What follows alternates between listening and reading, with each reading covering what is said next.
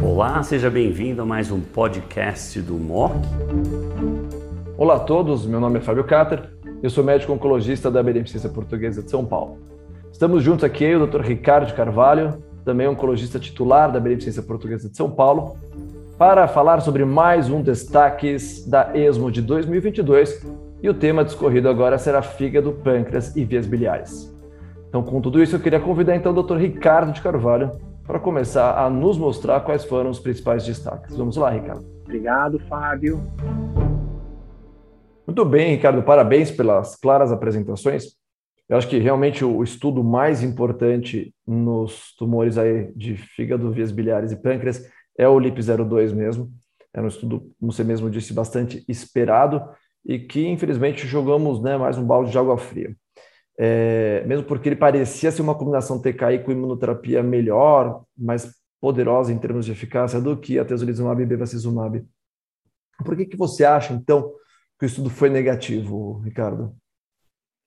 É, é, a gente é engraçado, né? Que quando a gente coloca, eu sempre gosto de colocar uma tabelinha, e quando a gente coloca o Embrave 150 e o Himalaya, que são estudos positivos, colocando em contraponto com o Cosmic, o, o Checkmate eh, de nível em primeira linha e o LIP, o que a gente vê são estudos diferentes.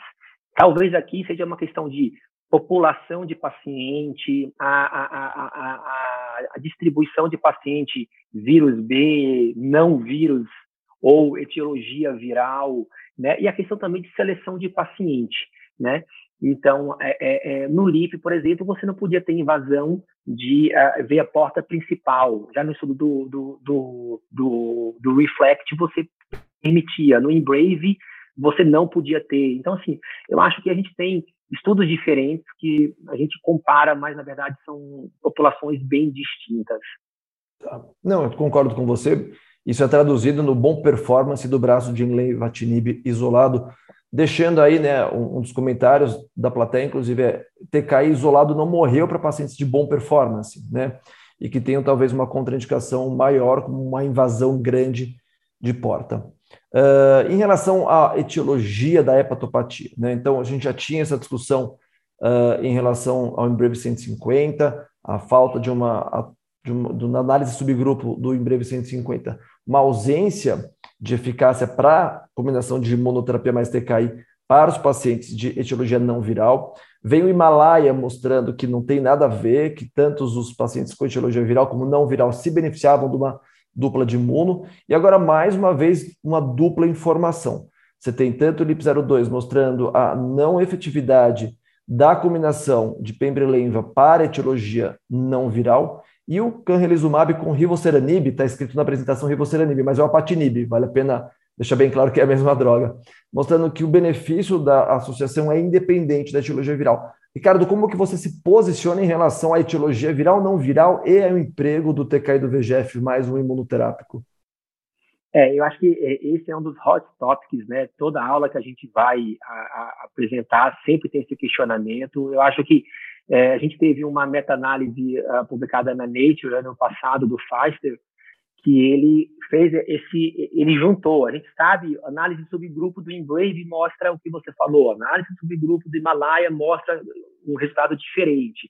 Então ele fez uma meta-análise e nessa meta-análise parece de fato que pacientes com hepatopatia de etiologia não viral, o benefício de imunoterapia ele é menor se é que acontece. Então, se levanta a hipótese. Eu ainda acho, pessoalmente, Fábio, que a gente não pode guiar hoje a nossa escolha baseado na etiologia da hepatopatia. Eu acho que o entusiasmo talvez seja maior ou menor, mas a escolha não. Então, para mim, resumindo, independente se é vírus B, vírus C ou não viral, se o paciente tem ou é, é, possibilidade de fazer aquela combinação de ateso e DEVA, que é o que a gente tem aprovado hoje, eu vou e favoreço imunoterapia. Perfeito, concordo genuinamente. Vamos dar um pouquinho então de tópico, vamos para o pâncreas.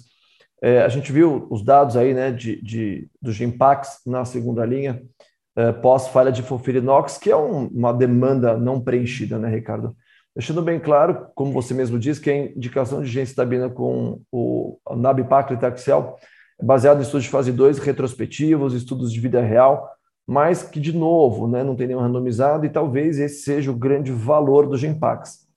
Como é que você contextualiza? A, a, a autora defende que o trabalho dela foi positivo, tá? Na França, porque a taxa de resposta foi adequada e porque a sobrevida livre de progressão foi, é, tem, é, tende, tende, tende, a favorecer a população da dupla combinação. Mas como que você é, contextualiza uma combinação que não é a mais habitual num cenário de segunda linha? Como ela mesmo disse, a, a, a, o nab-paclitaxel não é aprovado na França. Então, o que eles têm é paclitaxel habitual mesmo. Conta um pouquinho, Ricardo. Não, é, acho que assim a autora ela está no papel dela, né, naturalmente, né, assim, esse é um estudo que conceitualmente é negativo, né? O endpoint primário ele não foi alcançado assim de ponto, de fato, né? Numericamente foi é, superior com a combinação de gencitabina e, e, e taxol, mas em termos de sobrevida global, né? Mas um estudo que conceitualmente ele é negativo do ponto de vista estatístico. Realmente, gencitabina mais paclitaxel é, oferece uma taxa de resposta maior, e isso é importante. Estamos falando aqui de segunda linha a gente sabe que é, menos da metade dos pacientes conseguem receber uma segunda linha, e aqui a segunda linha vai ser importante, né?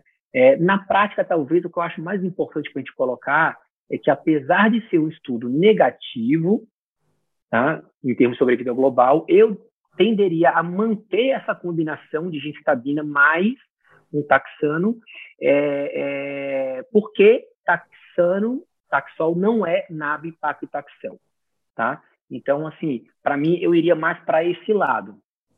Eu acho que é uma combinação que ainda, apesar do estudo, eu ainda vou fazer para os meus pacientes em segunda linha, se tiverem performance. É, era essa a pergunta, se a gente vai mudar aquilo que a gente faz.